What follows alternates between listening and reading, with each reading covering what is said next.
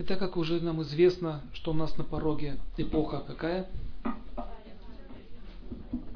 Только не Галя, а Кали. Галя? Какая Галя? Кали переводится как век войн, лицемерия. Ну, в общем, тяжелое время. Это возникает э, циклически. Вселенная э, история повторяется циклически. То есть там нет прямолинейности вот такой, как ученые говорят. Есть циклы. Это очередная эпоха Кали, поэтому уже все известно, что здесь будет.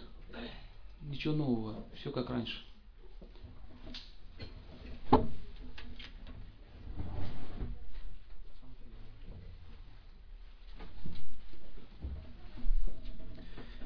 И в Сатья-Югу это эпоха чистоты.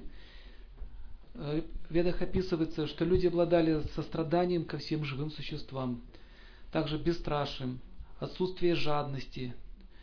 Их сознание было чисто, мягкость, доброта, развитие духовного знания, смиренность, благотворительность, решимость, самообладание, целеустремленность, совершение жертвоприношений, всепрощение, изучение вед, стойкость, совершенство и отсутствие зависти, ненасилие, отсутствие стремления к почестям, скромность, правдивость, отсутствие гнева, самоотречение, спокойствие, отсутствие стремления искать недостатки в других и так далее. Перечислялось. То есть, хотели бы жить в таком обществе? Если все обладали такими качествами, эта бы страна процветала. Люди бы были очень счастливы.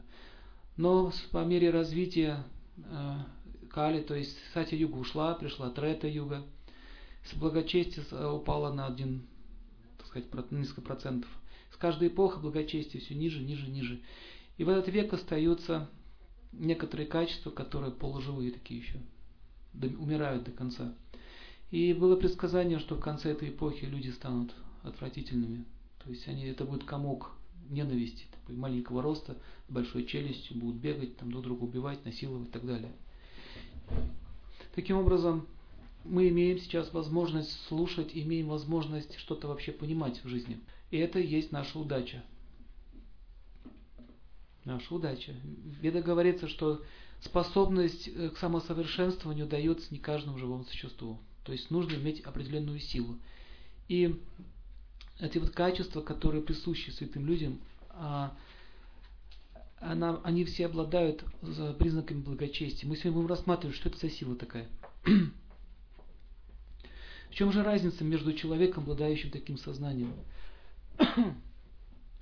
и сознание ограничено рамками собственного тела? То есть есть люди обусловленные и есть освобожденные. Обусловленное состояние называется обусловленность своим материальным телом и эгоизмом. Освобожденное состояние на санскрите называется мокша. Мокша, такая есть река под Москвой течет. Мокша называется. Санскритное имя, название. Означает свобода. И в первом варианте люди, которые обусловлены, они, они привязаны к плодам своего труда. Освобожденные же души, они не привязаны к плодам своего труда, они работают на... То есть они решают свои внутренние проблемы. В этом разница.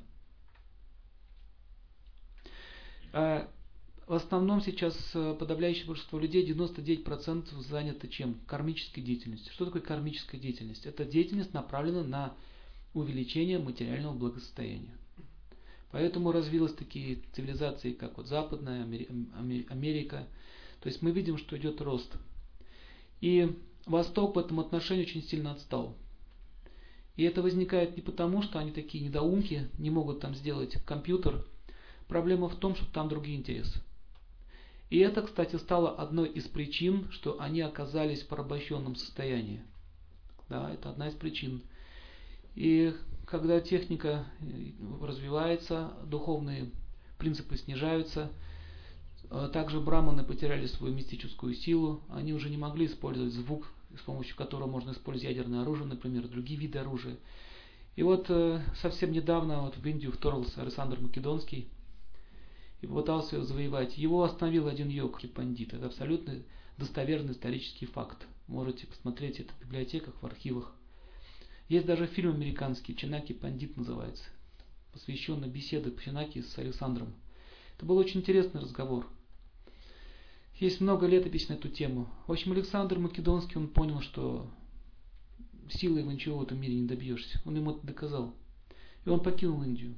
Представляете, он практически ее завоевал, но проиграл одному йогу, который объяснил ему бесполезность всей твоей деятельности.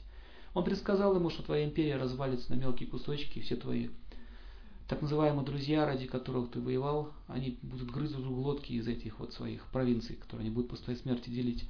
Так это все и произошло. То есть э, э, Индия вместе с остатками ведической цивилизации сейчас находится в полном упадке. И у них сейчас тоже возник интерес. После, после тысячелетнего периода правления иностранцев, то есть они потеряли независимость. Пока все занимались духовностью, западные люди и, другие народы просто их захватывали, безбожно грабили. И вот сейчас, буквально недавно, в 49 году, вот они получили независимость, вот потихонечку начинает подниматься. Поэтому очень многие люди осуждают, думают, там не развито, грязно. Но ее грабили тысячи лет, поймите эту вещь. Просто беспардонно грабили, вывозили все божества, грабили храмы, снимали золотые купола, вырывали из э, алтарных бриллианты. То есть, то есть это видно было, какая раньше была культура. То есть люди в основном жили духовными ценностями. И вот это вот чрезмерное, чрезмерное погружение в духовность и за, за, они забыли о том, что нужно материально как-то еще поддерживать экономику, что люди-то везде деградируют, появятся захватнические войны. Таким образом, так сложилось исторически, что Индия оказалась в таком положении. Но при этом она духовно остается очень богатой страной. Все равно. Как ни странно, но она остается очень богатой. Там много очень полезных знаний, которые можно получить. И также очень много осталось Э, знаний, мудрости в Тибете. И с Руси свозили, слышно, знаете эту историю, что с Руси свозили все знания туда, в Гималаи, подальше, потому что они уже знали, что идет Кали, и Риши переводит с санскрита, переводится как мудрец, поэтому слово Риши, от них прошло слово Россы, так появились вот так называемая русская нация, это останки ариев. И до сих пор в Гималаях русских называют спившиеся арианы, так вот, ну, арианы, которые спились. То есть там есть целая история проклятия нашего народа. Там было, было проклятие, что вы сопьетесь. И это происходит. Я не буду рассказывать, длинная история. Также было проклятие, также и Кавказ, кавказцев и так далее. То есть Кали-Юга наступила. Начали какие-то ошибки совершать. Поэтому, видите, все эти великие цивилизации в прошлом, они теряют свою гегемонию, теряют свою силу. Все больше и больше. Практически сейчас мы видим, что все города похожи друг на друга, нет общей как-то и нет раз, разницы в архитектуре. То есть сейчас посмотреть на Токио, на Вашингтон, трудно понять, какая страна. Одни эти небоскребы стоят везде. То есть мы видим, что этот век он начинает набирать все больше и больше обороты сил. Даже в той же Японии, там раньше было тоже ведическое солнцу. Солнечный путь, путь Дхармы. Самурай переводится как путь солнца. Это останки ведической цивилизации. Все, все, их, все их культуры очень похожи. То есть принципы одни и те же. Поэтому мы должны понять, это не культура отдельно взятого народа.